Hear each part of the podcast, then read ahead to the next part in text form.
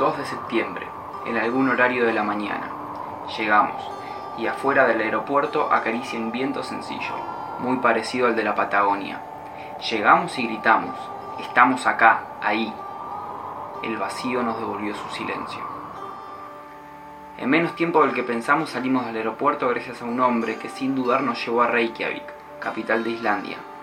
De inmediato fuimos a conocer el famoso Círculo Dorado con sus hermosas cascadas y géiseres y luego de eso, aún sin entender bien cómo, terminamos durmiendo en un pueblo llamado Reykholt, al sur de nuestro primogenio destino.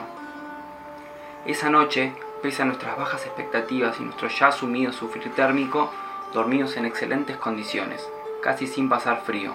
Lamentablemente para nosotros, la noche siguiente descubrimos que no era producto de nuestra carpa o de nuestro escueto pero fantástico aislante, sino que en Reichold habíamos acampado sobre terreno geotérmico, es decir, con calefacción gratuita. Al transcurrir los días continuábamos conociendo lugares según lo disponían las distintas personas que nos levantaban en la ruta. Todo se veía muy sencillo realmente. Pocas eran las veces que esperamos más de 20 minutos para que alguien nos lleve. A medida que nos acercamos al este la situación comenzaba a empeorar. No sé si era por el clima que es más cruento, pero a partir de la ciudad de Vik hasta el regreso a Reykjavik por el noroeste, todo fue más complicado. Fue en la propia Vik donde durante dos días no pudimos salir y acampamos en la pared de una de sus montañas. Precisamente de esta ciudad, luego de pasar muchas horas queriendo salir sin éxito, fue Dirk quien nos salvó un turista alemán con quien establecimos una gran relación y viajamos juntos durante los próximos 500 kilómetros, que en tiempo Islandia, con sus fuertes vientos y tormentas, fueron tres días. Juntos recorrimos distintos parajes, como el Parque Nacional Bandajokul, la ciudad de Hofen o los fiordos del este, entre tantos otros lugares. Dirk tenía un espíritu aventurero, por lo que su impronta de viaje y exploración se asemejaba a la nuestra, explotando al máximo cada día.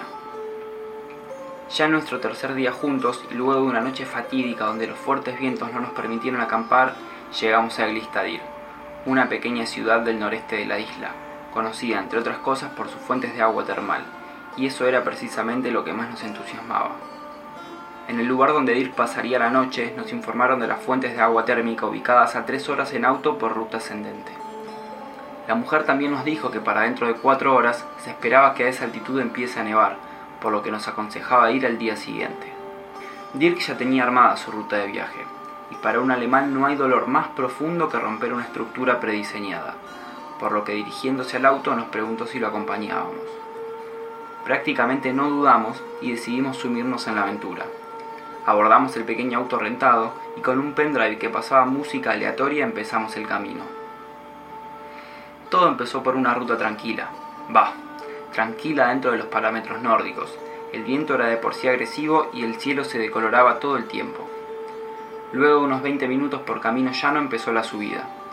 Una ruta ascendente en círculo se ocupaba de transmitirnos el vértigo y el precipicio a nuestra mano izquierda era no más que un decoro indeseado. Yo iba sentado atrás, cebando mates y observando el camino por la ventana diestra. Por momentos cerraba los ojos para que el vértigo no me consuma, pero no había caso. El viento iniciaba una batalla eterna contra la tracción del auto y cada metro que avanzábamos el paisaje era más pálido. Estaba nevando y nuestro pequeño Hyundai empezaba a perder la pelea contra el clima. Susurré la idea de volver, pero Dirk hizo oídos sordos a mi propuesta, mientras desde el estéreo empezaba a sonar el arpegio melancólico de una guitarra. Me zambullí nuevamente en la ventana, con la piel erizada y el miedo inigualable que genera sentirse vulnerable. El auto dio un salto repentino hacia la izquierda, mientras nuestro conductor hacía fuerza por mantener recto el volante. A la guitarra melancólica se acopló la voz rasgada de Eddie Vedder. Era Guaranteed, la canción impostergable cargada de silencios. En ese instante recordé la película, el viajero, los sueños apagados. Pensé por primera vez en mi vida que los deseos no siempre terminan como uno espera. Miré nuevamente por la ventana. La ruta comenzaba a teñirse de muerte y al horizonte solo se veían nubarrones y puntos blancos deslizarse por el aire. Bajó la velocidad para evitar posibles derrapes, pero parecía convencido de seguir. El suelo estaba cada vez más lejos y la aventura poco a poco empezaba a vestirse de tragedia. Mis lágrimas se agolpaban esperando el momento indicado para salir por las retinas y la música seguía siendo la única certeza del momento. Apreté las manos y miré por última vez el paisaje. No cerré los ojos. Esta vez no Quería recordar los colores, la madre tierra embravecida. Volví a girar el cuello, ahora hacia adelante. Miré a mis dos compañeros y sonreí. Una lágrima rebelde escapó del montón y se deslizó en mi pómulo izquierdo. La canción ya se acababa y yo por mi parte no tenía nada de qué arrepentirme.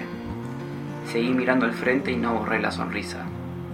La felicidad había sido compartida. La felicidad había sido compartida. Dirk giró el volante hacia la banquina. El camino era ya imposible. Comenzamos a bajar la ruta espiralada. La música se fue transformando otra vez en un principio.